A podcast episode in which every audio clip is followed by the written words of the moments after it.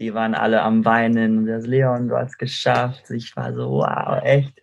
Dann habe ich auch ein bisschen damit geweint mit dem ganzen Team, weil wir wussten, wie viel Arbeit haben wir da reingesteckt. Also fünf Jahre nur, nur trainieren, um die Olympischen Spiele zu schaffen. Also es war der beste Tag meines Lebens.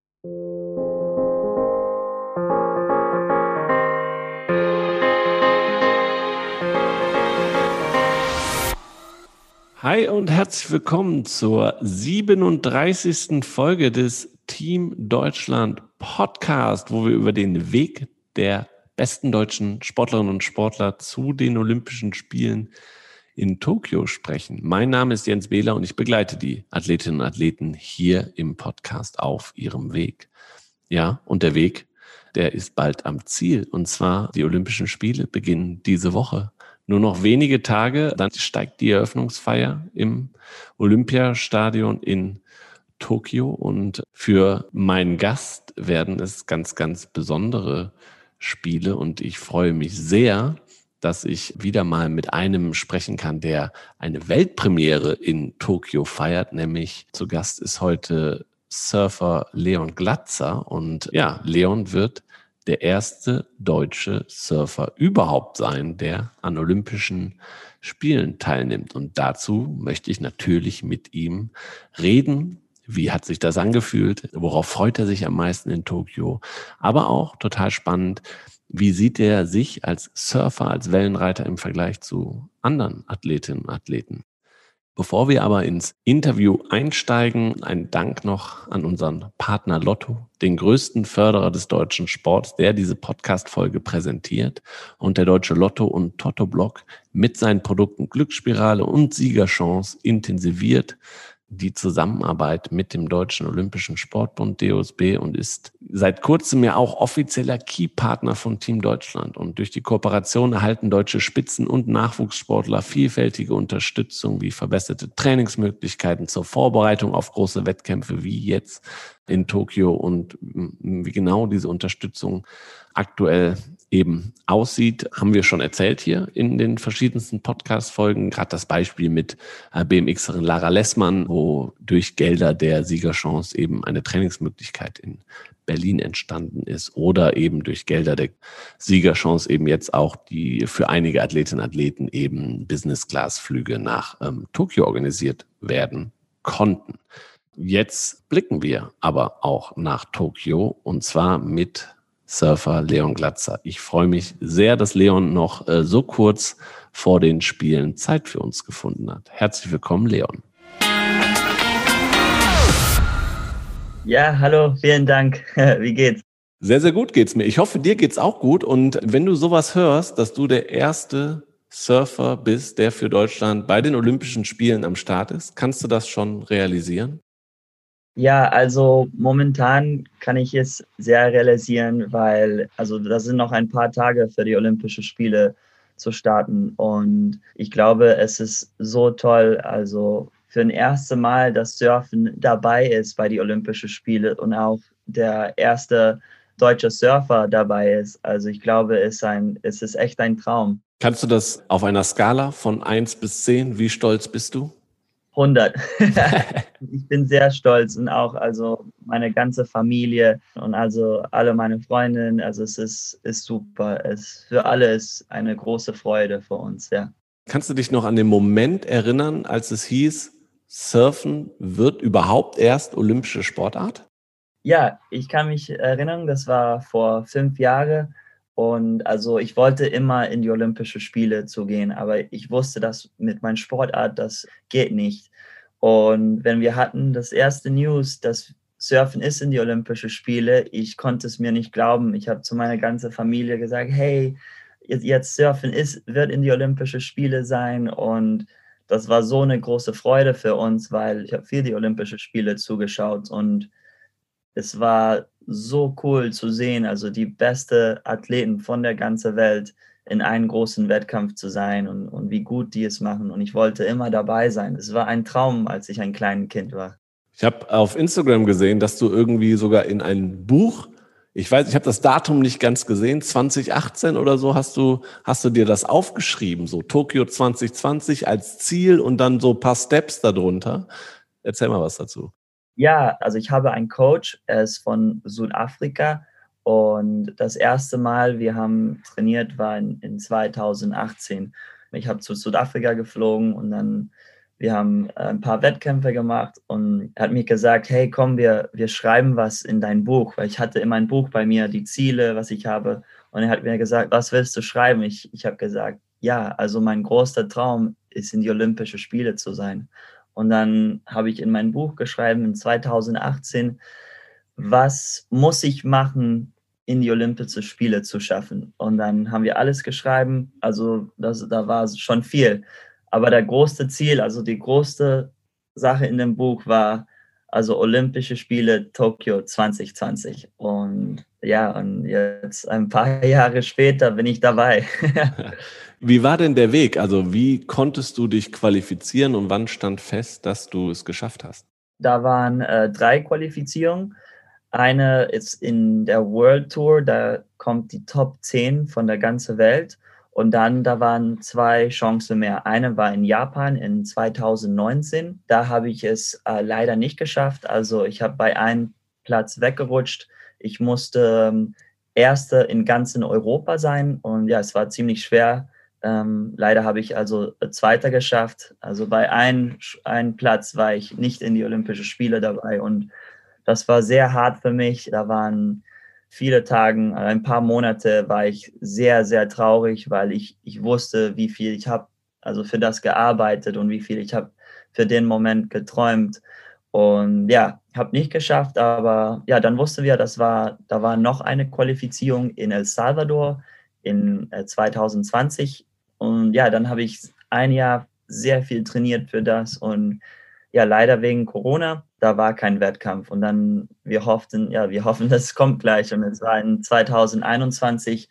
Aber für mich in 2020, für, also wann Corona war, da war, es war leider für, also es war schade für den ganzen Welt, aber für mich, es war eigentlich sehr schön, weil für das erste Mal, ich hatte Zeit mit meiner Familie, ich war zu Hause ein ganzes Jahr. Ich hatte sehr viel Zeit an mich zu konzentrieren und nur Ruhe zu haben, weil normalerweise fliege ich, ich bin am Reisen zehn Monate von den Jahr überall der Welt, Wettkampf zu Wettkampf. Du kannst dich vorstellen, also ich bin nur einen Monat zu Hause und Weihnachten und das war's. Und dann auch die Qualifizierungen waren in El Salvador und von San Jose konnte ich eine Stunde fliegen zum Ort, wo die Qualifizierungen sind für, für Olympische Spiele. Und dann habe ich drei Monate hin und zurück geflogen, nur da zu trainieren. Ja, war super. Und dann 2021, vor ein paar Wochen im Juni, war die Qualifizierung. Und da habe ich es habe ich geschafft. Da waren nur fünf Plätze von 155 Top-Athleten von der Welt. Und es war ziemlich schwer, aber ja, war super. also du bist quasi im letzten Moment auf diesen Olympiazug noch aufgesprungen.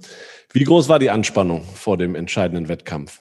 Da war viel los. Das war ein acht Tage Wettkampf. Also das ist normalerweise nicht so beim Surfen. Normalerweise sind zwei, drei Tagen und dann der Wettkampf ist zu, ist zu Ende. Aber das war acht Tage eine Marathon. Da mussten wir also sehr mental stark sein und ja, ich kann mich erinnern, bei den letzten zwei, drei Tagen, ich habe mit meinem Coach und mein, mit meinem ähm, Sportpsychologe gesprochen und habe gesagt, hey, ich kann nicht mehr, ich bin total kaputt.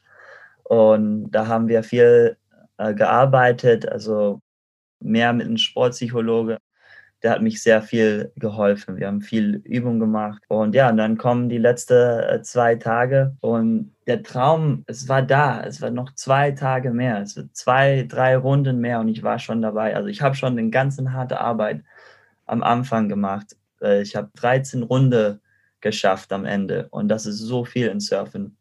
Aber die letzten zwei Tage, da war so viel Druck bei mir, weil ich wusste, dass ich hatte schon einen Fuß in Tokio, aber nicht der andere. Wenn ich habe gehört, ich habe es geschafft, meine letzte Runde habe ich draußen gekommen, wo, wo mein ganzes Team ist. Und die waren alle am Weinen. Das Leon, du hast es geschafft. Ich war so, wow, echt. dann habe ich auch ein bisschen damit geweint mit dem ganzen Team, weil wir wussten, wie viel Arbeit haben wir da reingesteckt. Also fünf Jahre nur, nur trainieren, um die Olympischen Spiele zu schaffen. Also es war der beste Tag meines Lebens. Hast du denn irgendwie bestimmte Methoden, wie du sagst, vor so einem wichtigen Wettkampf, vor den entscheidenden Heats an, nach so einem Marathon, hast du irgendwie ein bestimmtes einen Ablauf, wie du dich irgendwie runterbringst, dass du nicht ganz so aufgeregt bist? Hast du da eine Routine entwickelt, vielleicht auch mit deinem Sportpsychologen?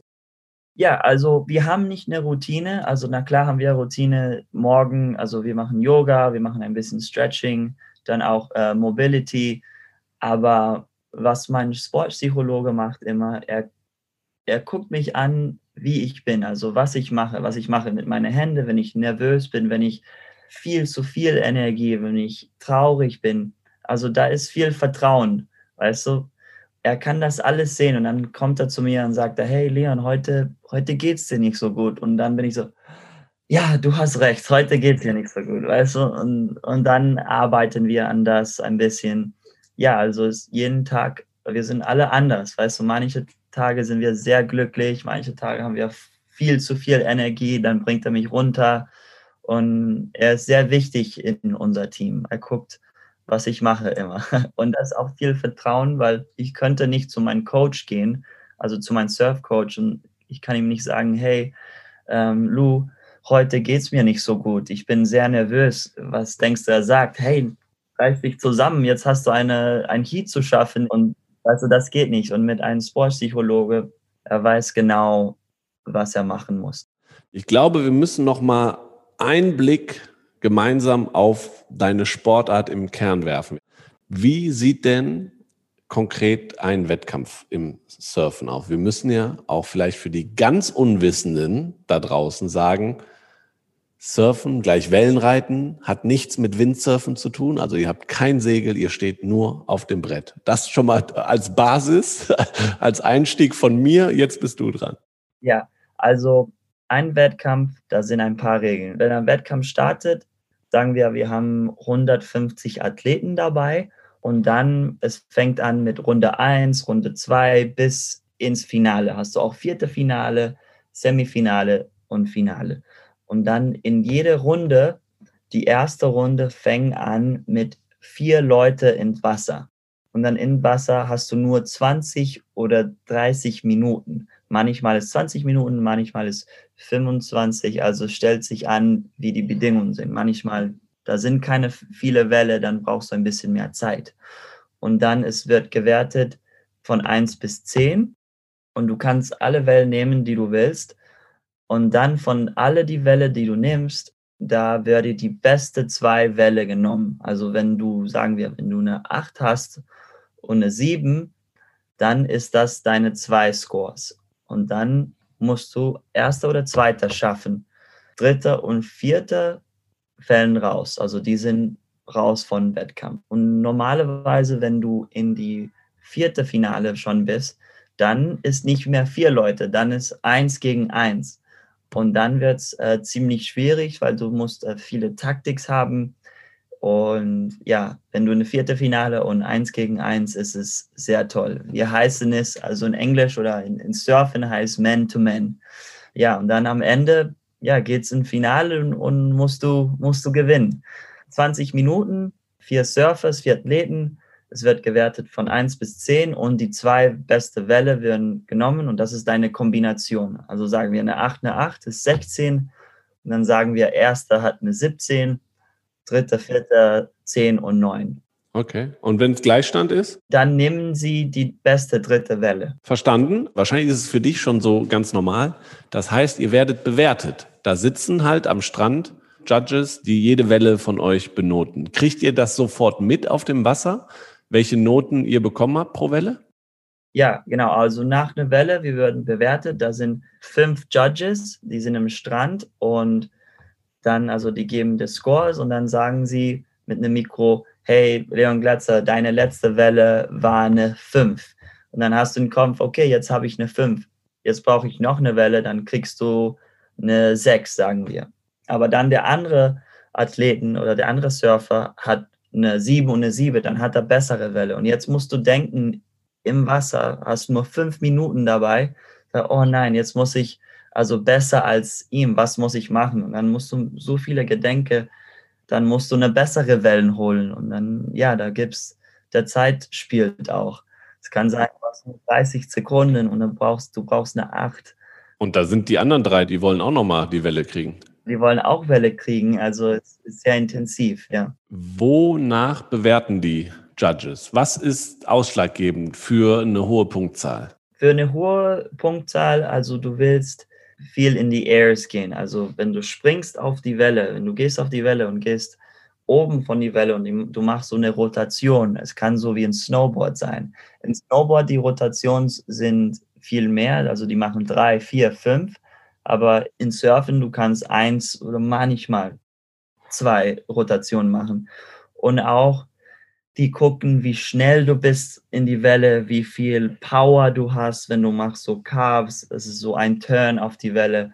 Wenn du die Kombination von Speed, Power, Flow, das heißt, und er alles in eine Welle machst, dann kriegst du eine hohe Zahl. Aber manche Leute, also manche Surfen können vielleicht nur ein R machen. Vielleicht ist es nicht so gut. Du willst immer zwei bis drei in eine Welle.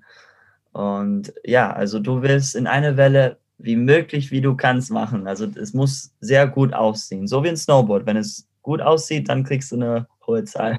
Es muss nicht stylisch aussehen, sondern die Sachen, die du machst. Also das ist ja schon ein Kriterium Geschwindigkeit, Kriterium Höhe. Wie hoch springst du raus? Das ist schon, hat jetzt nicht viel mit Style zu tun. Style in Surfen ähm, ist auch wichtig, aber ist nicht in die Kriterien. Ich finde ja normalerweise von außen betrachtet, Surfen, coole Sportart, coole Jungs, coole Mädels, die das machen, aber dass da auch so viel dahinter steckt, kriegt man nicht so mit in der Öffentlichkeit. Ist das was, wo du gerne mit aufräumen würdest mit diesem Klischee oder begegnet dir dieses Klischee oft zu sagen, ja, das ist ja schön locker bei euch alles, aber dass da harte Arbeit hintersteckt, was du gerade ja auch erzählt hast, wie viel dann auch von einem abfällt und wie viel ihr wisst das, was ihr geleistet habt im Vorfeld?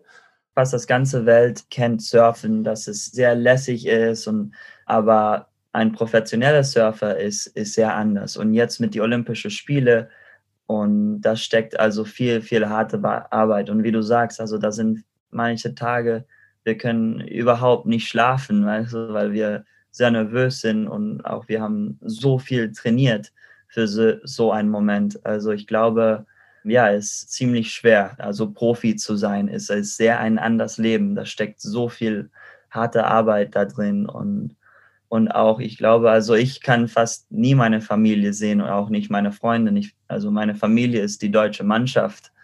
Und also da steckt sehr viele Leute immer denken, oh ja, also Profi zu sein ist, ist so cool und du bist voll viel in Instagram und Media und überall Fernsehen.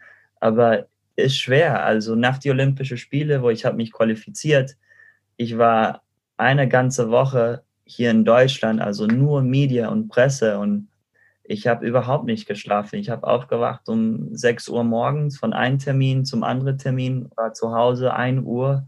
Dann muss ich Arbeit mit meinen Sponsoren machen und 3 Uhr war ich schlafen, dann wieder nochmal. Und dann hatte ich eine Woche frei in Frankreich, musste ich nochmal wiederkommen zu Deutschland und noch Termine.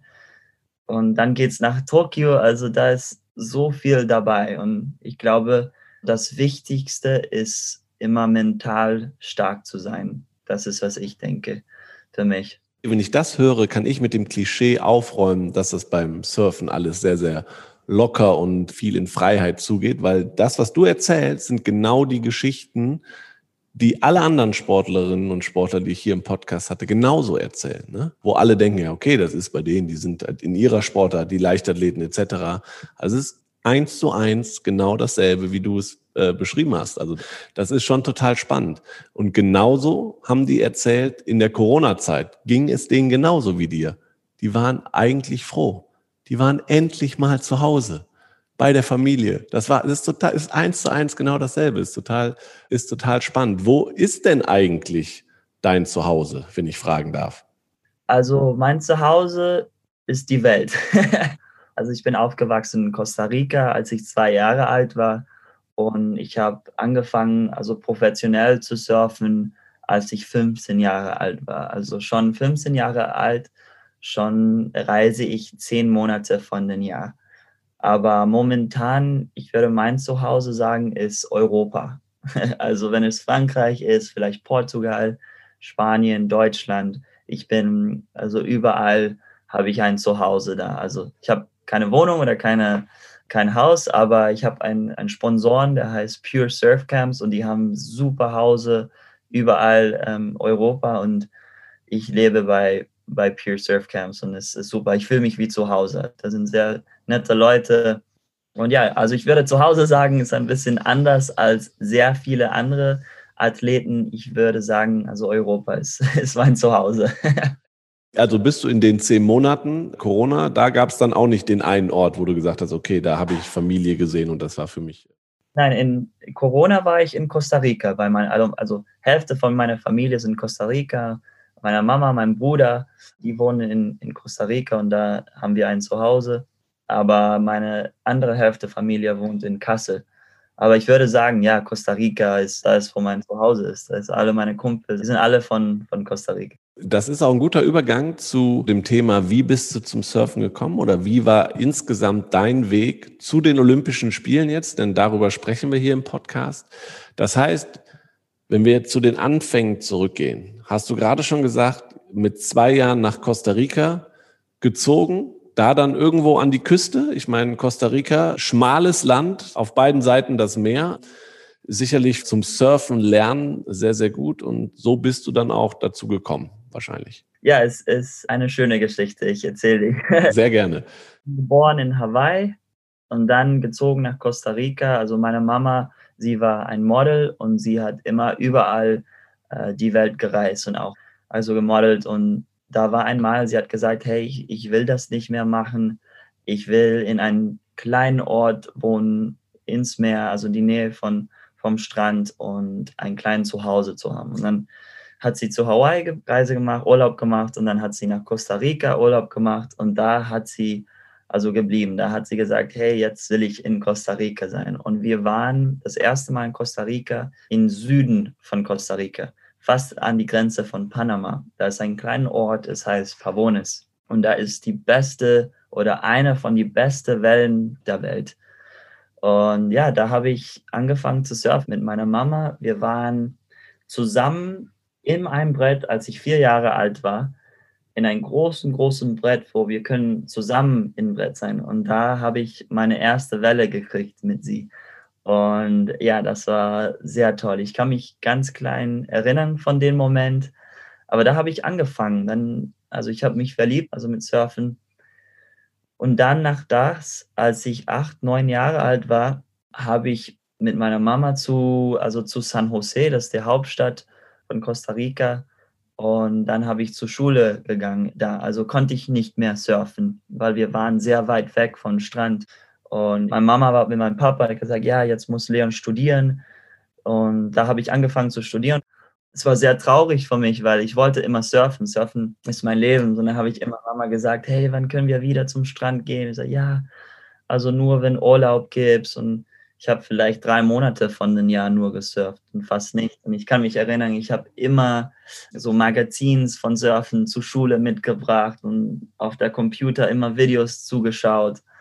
Und ja, es war immer mein Traum, also zu surfen. Und dann, als ich 13 Jahre alt war, fast 14, meine Mama hat zu die Klasse gekommen und sie hat gesagt, Leon, jetzt, jetzt gehen wir äh, nach Pavones, wir gehen zum Strand. Ich war so, hey, ich bin Mitte von der Klasse, ich studiere jetzt gerade. Nein, nein, lass deine Bücher, ich bin fertig mit der Stadt, ich wollte nie hier wohnen, wir gehen los. Und ich sage, okay, und dann Parkplatz gegangen und da war also Mamas Auto komplett voll. Also die Surfboards auf dem, auf dem Dach, ähm, alle, unser ganzer Haus da drin. Und mein kleiner Bruder hat neben mir gesetzt, so, hallo. Und dann haben wir nach Pavones, also wieder zum Strand gezogen. Und da hat es alles angefangen. Also ich habe Homeschool gemacht, drei, vier Stunden den Tag. Und dann der Rest habe ich nur gesurft. Also ich, wollte so viel surfen für die letzten sechs Jahre, wo ich konnte nicht. Ja, da hat es alles angefangen. Dann Am 15 Jahre alt hatte ich meinen ersten Vertrag mit einem Sponsoren und da habe ich angefangen, professionell zu surfen. Wie ging es dann weiter? Das heißt, seitdem du 15 Jahre bist, jetzt hast du erzählt, bist du dann unterwegs in der Welt von einem Contest zum, zum nächsten. Ja, und dann, als ich 15 Jahre alt war, mein erster Trip war nach äh, Frankreich. Da habe ich mein erstes Surfteam kennengelernt von Volcom. Und da haben wir zusammen Wettkämpfe gemacht und ich war da drei Monate, dann habe ich wieder nach Costa Rica gekommen es geht immer so, weißt du, ein bisschen reisen, Wettkampf, dann wieder zurück. Und dann, als ich 17, 18 Jahre alt, dann ging es richtig los. Da war also die größere Wettkämpfe, hatte ich voll viel äh, Fotoshoots, hatte neue Sponsoren, also es lief ziemlich gut.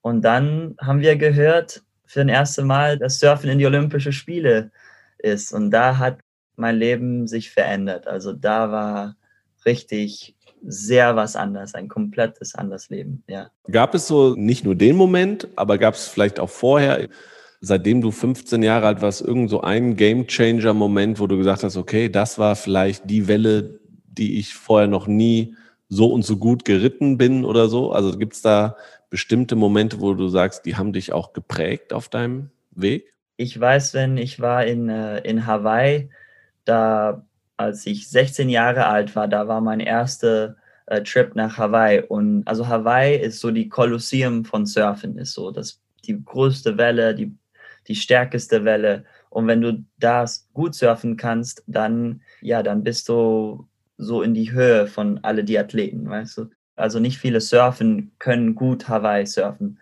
Und da hatte ich meinen ersten Trip und ich war sehr nervös und da war die Welle, die heißt Pipeline. Pipeline ist eine, die gefährlichste Welle auf der Welt. Und das erste Jahr, ich war da, hatte ich eine sehr, sehr gute Welle oder eine sehr gute Saison. Hat mich also sehr weit gebracht mit alle die Sponsoren. Und dann, ich glaube, da war der Moment, wo ich habe gesagt, wow, jetzt geht's richtig los. Also ich kann gut Hawaii surfen. Alle die Sponsoren waren sehr, sehr glücklich mit mir. Und ja, dann hat es da langsam angefangen. Dann habe ich ein paar Wettkämpfe, also große international Wettkämpfe gewonnen. Und ja, mein Name war schon ziemlich da, da oben mit allen Profis. Wie kann ich mir das vorstellen im Surfen, wenn du sagst, du bist dann auf Hawaii an dieser einen großen Welle? Sind es dann nur Wettkämpfe oder ist das eigentlich das tägliche Surfen da und dann sitzen immer welche am Strand beobachten, dann werden Dinge gefilmt, dann schauen sich die Leute das im Internet an und so werden die oder sind sie dann auf dich aufmerksam geworden oder geht das immer nur in Wettkämpfen? Also ich stelle mir eher vor, dass es auch abseits der reinen Wettkämpfe ähm, vonstatten geht. Also in Hawaii, da sind nur so drei Wettkämpfe, wo die World Tour macht damit, aber man geht zu Pipeline zu Hawaii nur zum Trainieren und auch, da, also im Strand, du kannst dich vorstellen, da sind voll viele, also Photographer, Fotografs und alle die Sponsoren, die gehen nach Hawaii zu sehen, wer der beste Surfer ist. Und die sind da. Und auch in Hawaii, in die Welle Pipeline am Strand, da sind die Häuser von alle, hast du so Volcom House, Quicksilver House, alle die Top-Sponsoren, die gucken dich an. Und dann gehst du nur surfen an die Welle und ja, wenn, wenn die sehen, dass du gut dabei bist, dann kriegst du einen Namen schon. Also dann gehst du ziemlich hoch. Ab wann darf man da hin? Da, da kann ja nicht jeder einfach sagen, jo, Servus, ich komme jetzt und äh, gehe in die Welle. Ja, ja, also man kann nicht so hin, also zu den Häusern, also wo die Sponsoren sind. Man muss so einen Namen haben, da müsste sagen, hey Leon, jetzt kannst du nach Hawaii kommen. Oder, hey, der andere kann jetzt nach Hawaii kommen. Du kannst auch so alleine gehen, wie du willst, aber dann ist nicht so gut, weißt du, weil alle die Locals dich zuschauen, die sagen, hey, wer ist das, wer ist das? Aber wenn du einen Namen hast und einen Sponsoren hat dir zu die Welle mitgenommen, dann ist was anders, dann fängst du sehr an und dann musst du Gas geben, dann musst du einen gut, guten Leistungstag geben. also es sind eigentlich auch Wettkämpfe wenn es gar keine offiziellen Wettkämpfe sind, weil für dich sind das eigentlich die wichtigen Steps, die du gehen musst. Ja, genau. Also du kannst dich äh, vorstellen, im Wasser, da sind 150 von der besten Surfers in die Welle Pipeline und dann 50, 100 Fotografs am Strand. Alle die Firmen gucken dich an, also ist sehr intensiv. und da ist viel Druck dabei, weil du willst eine gute Leistung geben und du willst auch die beste Welle da haben, ja. Aber dann gibt es dann da im Wasser, wenn ihr da liegt und auf die Wellen wartet, die kommen, gibt es eine gewisse Reihenfolge? Oder weil das ist, wenn da jeder sich beweisen will, stelle ich mir vor, da ist auch ein bisschen im Wasser, ist nicht nur jeder bester Freund mit dem anderen. Ja, also wir sind nicht so die beste Freund in Wasser, aber außen im Wasser sind wir alle eine große Familie. Aber im Wasser, du hast auch die, die Locals. Also die Locals heißt die Profi-Surfers, die da leben in Hawaii oder die leben in Pipeline, in, in die Superwelle. Du kannst ja nicht sagen, hey, ich nehme die nächste Welle. Also die können alle Welle nehmen, die die wollen, es ihre Zuhause. Ja, und dann musst du Glück haben, vielleicht der einer, der kriegt nicht die Welle und dann musst du schnell paddeln und da bist du dabei, aber dann neben dir sind alle die andere 100 Profi-Surfers. Also es ist ziemlich intensiv, ja. Wenn du zurückblickst auf deinen Weg bis nach Tokio, Würdest du irgendwas anderes machen? Ich glaube nicht, weil ich habe es geschafft. also alle die, die gute Momenten, alle die Trainingslager, alle die, also schlechte Tage, es war alles dabei, damit ich in die Olympischen Spiele schaffe. Also ich glaube, es ist alles gut. Wenn ich es nicht schaffe, dann würde ich was anderes sagen. Dann würde ich sagen, ja, ich habe alles falsch gemacht. Aber es sieht so aus, dass es ist alles gut. Ja. Dann bist du zufrieden mit deinem Weg. Gibt es irgendwas, was du jungen Surfern mit auf den Weg geben würdest? Was ist wichtig? Ja, ich kann sagen, dass was wichtig ist, also du musst immer viel träumen. Also ich, ich kann mich erinnern, ich hatte den Traum, in die Olympischen Spiele zu sein. Und ich habe nicht gelassen, dass jemand das Traum weggenommen von mir, weißt du? Und auch immer an dich glauben. Also da waren sehr viele Leute, haben mir immer gesagt, hey Leon, das, also zu die Olympischen Spiele, es ist zu schwer zu schaffen. Es sind 3000 pro Surfer. Es geht nicht. Also nur, nur 20 gehen zu, zu die Olympischen Spiele. Und das habe ich immer ignoriert. Also ja, nein, ich, ich, ich weiß, dass ich wird dabei sein und ich glaube an mir selbst. Also ich glaube immer an, an harte Arbeit. Da, da habe ich sehr viel ge gearbeitet und auch die Tage, wo du traurig bist, ist, das ist komplett normal. Also wir sind nicht Robots. Dann den nächsten Tag musst du dich wieder hochholen und, und Gas geben, also immer Gas geben. Siehst du dich als ähm, Vorbild für junge Surfer? Ja, ich fühle mich als Vorbild und ich will auch ein großes, also Vorbild sein für alle, die, die jüngere surfen und nicht nur surfen, aber auch Athleten. Also meine Geschichte ist sehr anders als viele Athleten. Also ich komme von einem sehr kleines Ort und ja, da steckt viel, viel harte Arbeit und ich glaube, ich will das Energie zu die jüngere Kinder, Leute geben. Also ich glaube, ich bin ein Vorbild, ja. Cool. Sehr gut. Das glauben wir auch. Ich meine, du bist der erste Surfer aus Deutschland, der es zu den Olympischen Spielen geschafft hat. Blicken wir nach Tokio. Und ich habe schon gesehen, du hast schon die olympischen Ringe auf deinem Unterarm tätowiert. Wann hast du das gemacht? Das ist auch eine coole Geschichte. Also wir waren trainieren, wir hatten ein Training, ein großen Trainingslager, 20 Tage Trainingslager in El Salvador, wo die olympische Qualifizierung war. Und da war ein Tattoo-Shop an die Seite von dem Wettkampf. Und wo die Welle ist, wir haben immer dabei gelaufen. Und mein Coach und ich haben gesagt, hey, wenn wir die Olympischen Spiele schaffen, machen wir ein Tattoo. Es hat angefangen mit einem Witz. Weißt du, und dann jeden Tag haben wir das immer, guck, das ist unser Tattoo-Shop, das ist unser Tattoo-Shop. Und dann der Tag, wo ich habe die Olympischen Spiele geschafft, also die Qualis, mein Coach und ich haben beide gleichzeitig gesagt, und jetzt machen wir der Tattoo. Und sag, ah, ja, und dann haben wir den Tattoo gemacht. Sehr gut, ja, muss man dann natürlich machen. Da führte kein Weg dran vorbei. Ich glaube, wenn du Olympionik bist, bist du Olympionik dein ganzes Leben. Ist, ist eine gute, eine schöne Geschichte. Da sind nicht so viele Leute in, in der Welt, die Olympionik sein. Also für mich ist es sehr, sehr speziell, ja. Ist es denn grundsätzlich im Surfen äh, Olympische Spiele eine spezielle Sache oder eher nur für dich? Gibt es auch einige, ich weiß es nur aus dem Snowboarden zum Beispiel, wenn man den Vergleich ziehen will, dass ja nicht alle im Snowboarden das so unterstützen, dass Snowboarden olympisch ist. Ist es im Surfen ähnlich? Ja, also es ist nicht ähnlich. Ich würde sagen, für Surfen momentan Olympische Spiele ist sehr wichtig und wenn wir haben es gehört das erste Mal, wir waren alle also sehr, sehr glücklich. Also weil, also wir wollen immer Surfen besser sein. Also wir wollen die besten Athleten, wir können in Surfen. Und jetzt mit den Olympischen Spielen, da sagst schon viel, das Surfen ist sehr professionell. Und also alle die Profisurfers, die wollen wie professionell wie möglich wir können sein. Und ich glaube jetzt, ja, für alle die Athleten in Surfen ist es sehr wichtig und sehr cool. ja, schön.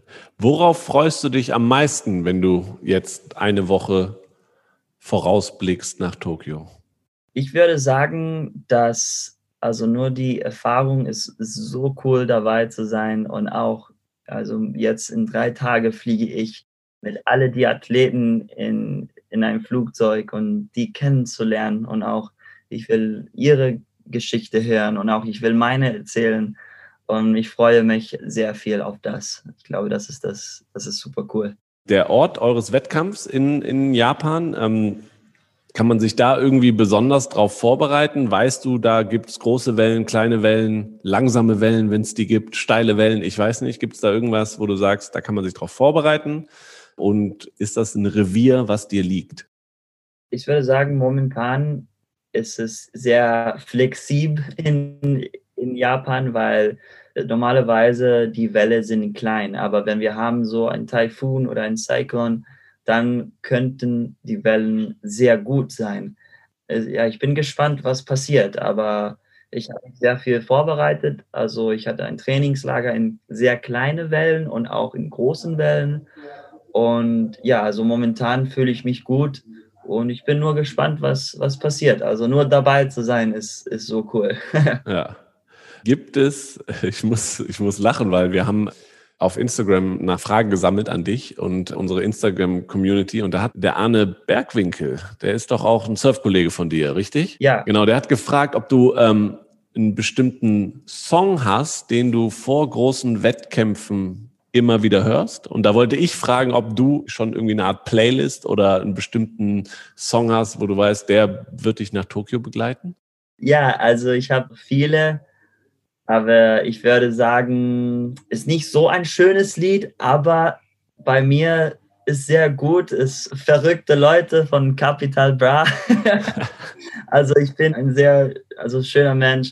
Also ich habe immer Freude bei mir, aber mancherweise muss ich echt aggressiv sein und ich muss in Wettkampfmodus kommen und das Lied ja bringt mir gute Energie und aggressiv Energie. das ist auch wichtig. Also genau dafür soll ja der Song. Ich spreche mit alle und dann mein Coach sagt, ja, warum bist du so immer am Lachen? Du, jetzt kommt Wettkampfmodus. Ja, okay, okay, dann mache ich verrückte Leute an. ja, das ist sehr, sehr gut. Kommen wir langsam zum Abschluss. Und zwar haben wir immer hier im Podcast, die letzten drei Fragen sind immer ganz besondere. Und zwar, wo surfst du am liebsten und wieso? Ich surfe am liebsten in Pavones, Costa Rica, ist bei mir zu Hause. Und das ist die dritte längste Welle auf der Welt. Also ist eine linke, ich bin goofy, das heißt, ich habe die Welle vor mir und mein rechter Fuß ist vorne von dem Brett. Die Welle da ist so gut und so easy. Du kannst alle Manövers, was du machen willst. Also ist und so lang und ist echt eine tolle Welle. Für mich ist die beste Welle auf der Welt. ja. Aber wahrscheinlich auch kein Geheimtipp mehr, kein oder? Geheimtipp, nein. ich habe mit ähm, Jan Heuer, dem Sportkletterer, hier gesprochen und da hatten wir auch die Frage, wo ist denn vielleicht so ein Geheimtipp von dir, wo man gut klettern kann? Hast du denn noch so einen kleinen Geheimtipp für die Leute oder gerade sagen wir mal auch für ja, junge Surfer aus Deutschland, äh, wo sie am besten hinfahren zum Surfen? Ja, also ein Geheimtipp für Surfers von Deutschland, ich würde nach Frankreich fahren. Also in Frankreich, die Wellen sind auch super gut und da verbringe ich viel Zeit. Also wenn ihr da fahrt, schickt mal eine Message und dann kann ich mit alles surfen, weil ich also normalerweise von dem ganzen Jahr bin ich in, in Frankreich.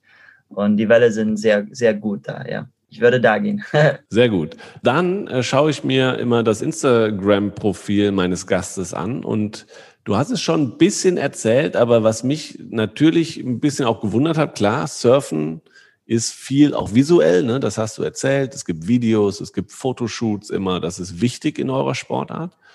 Ich habe dich aber auch im Kraftraum gesehen. Wie wichtig ist denn Krafttraining und macht dir das Spaß? Ich meine, das ist so, wenn du dich jetzt wieder daran erinnerst, du vergleichst dich mit anderen Sportlerinnen und Sportlern, die sind vielleicht öfter im Kraftraum als du oder doch nicht? Ich würde sagen, die andere, also Sportarten oder auch Athleten, die machen viel mehr Kraft. Aber bei uns, bei Surfers, wir wollen sehr immer versuchen, flexibel zu sein. Und also deswegen machen wir viel Yoga und so, aber wir machen auch Krafttraining. Ist sehr wichtig, also stabil zu sein auf dem Brett. Und mittlerweile, jetzt mache ich zwei, drei Tage von die Woche Krafttraining. Und ja, es, es macht mir sehr viel Spaß. Also am Anfang ist ein bisschen schwierig, weil es tut alles so weh und du kannst nicht surfen, aber nach ein paar Monaten, dann ist es sehr gut. Also ich kann auch fühlen, mein Körper ist sehr stark und im Surfen brauchst du ein also ein starkes Körper und die Beine müssen stark sein. Und ja, wir haben eine sehr gute Struktur mit, mit unseren Trainers. Und ja, Krafttraining ist sehr wichtig. Gut zu wissen. Letzte Frage zum Abschluss. Was hast du bei deinem Sport gelernt, was du für dein Leben abseits des Surfens gut gebrauchen kannst? Ja, Surfen hat mich sehr viel gezeigt, also so viele Sachen. Aber ich glaube, das Wichtigste ist, ist das, also du kannst dich vorstellen, ich bin am Reisen zehn Monate von einem Jahr und überall, also ich kenne Leute von Australien, von Spanien, von Südafrika und in Surfen, wir sind alle so eine große Familie und wir geben, also wenn jemand braucht Hilfe, er ist in Australien und er hat keinen Platz zu schlafen, dann kann er bei einem Kumpel gehen und ich glaube, ich habe so viel gelernt, dass man kann immer jemandem helfen. Also es ist sehr leicht für jemanden zu helfen und, und es braucht nicht Zeit und Energie. Und ja, also ich glaube, Surfen hat mir gezeigt, dass der ganze Welt soll eine große Familie sein. Und ja, ich glaube, das ist, was ich habe gelernt. Wir sind. Das ist ein wunder, wunderschöner Abschluss. Auch die olympische Familie ist eine große Familie. Das wirst du kennenlernen. Ich hoffe und toi toi toi, das sind nur noch paar Tage. Ich hoffe, du bleibst gesund. Ich hoffe, dass das, was vor dir liegt und was du dann in Tokio erleben wirst, ist genau das, was du dir vorgestellt hast. Das wünsche ich dir auf jeden Fall. Ich hoffe, wir sehen und hören uns äh, dann in Tokio wieder. Und ja, vielen, vielen Dank, dass du zu Gast warst. Ja, vielen Dank zu euch. Vielen Dank, Leon, und vielen Dank euch da draußen zum Zuhören, dass ihr jetzt schon 37 Folgen diesem Team Deutschland Podcast über den Weg der Athletinnen und Athleten gelauscht habt. Super, super toll von euch und ich hoffe, da waren spannende Geschichten dabei. Der Weg ist jetzt am Ziel, habe ich ganz am Anfang gesagt. Und deswegen war das jetzt auch erstmal die letzte Folge unseres Podcasts, die sich mit dem Weg der Athletinnen und Athleten zu den Spielen beschäftigt hat. Wir werden jetzt hier auf diesem Podcast-Kanal zu den Spielen etwas Neues machen. Und zwar wird es ab dem 23.07., ab dem Tag der Eröffnung, hier täglich zwei News-Podcasts geben. Und zwar einen Frühstart für euch morgens zwischen sechs und sieben nach dem Aufstehen. Erfahrt ihr da in aller Kürze, was in Tokio am Vormittag passiert ist. Und dann eben den Schlusssprint am Ende des Wettkampftags in Tokio für euch dann hier in Deutschland. So circa 17, 18 Uhr am Ende eures Arbeitstages vielleicht. Hört dann rein und ähm, erfahrt, was in Tokio passiert ist. Aber neben diesem News-Podcast wird es weiterhin einen Podcast geben, wo wir oder wo ich mit Athletinnen und Athleten sprechen werden. Und da wollen wir uns aber auf die Geschichten abseits der Medaillen konzentrieren. Und zwar unter dem Titel Mehr als Gold, Silber und Bronze. Denn genau das ist das, was die Olympischen Spiele ausmacht. Die Geschichten, die jeder einzelne Athlet dort erlebt und die erzählenswert sind. Und das wollen wir tun. Darauf könnt ihr euch freuen. Deswegen bleibt hier am Ball beim Podcast, empfehlt ihn gerne weiter. Aber natürlich folgt auch Team Deutschland auf allen anderen Kanälen. Da wird einiges geboten. Wir haben einiges vor. Meldet euch im Deutschen Haus digital an über www.teamdeutschland.de slash deutsches Haus. Da kriegt ihr exklusive Einblicke, da habt ihr einen Draht zum Team vor Ort und könnt eure Grüße loswerden. Habt tägliche Chancen, was zu gewinnen aus Tokio, unterschrieben von unseren Sportlerinnen und Sportlern.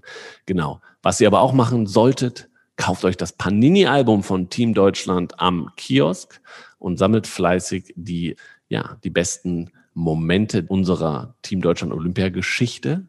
Jetzt während der Spiele und im September könnt ihr weiter sammeln und zwar dann die besten Momente aus Tokio. Weltpremiere, erstmalig ein Panini-Album, was mit zwei Serien zu füllen ist. Ganz, ganz tolle Geschichte. Holt euch das. Ansonsten, wie gesagt, bleibt uns gewogen. Folgt Leon Glatzer auf seinem Weg und was er in Tokio erlebt. Am besten auf seinem Instagram-Kanal. Toller Typ, habt ihr gerade gehört.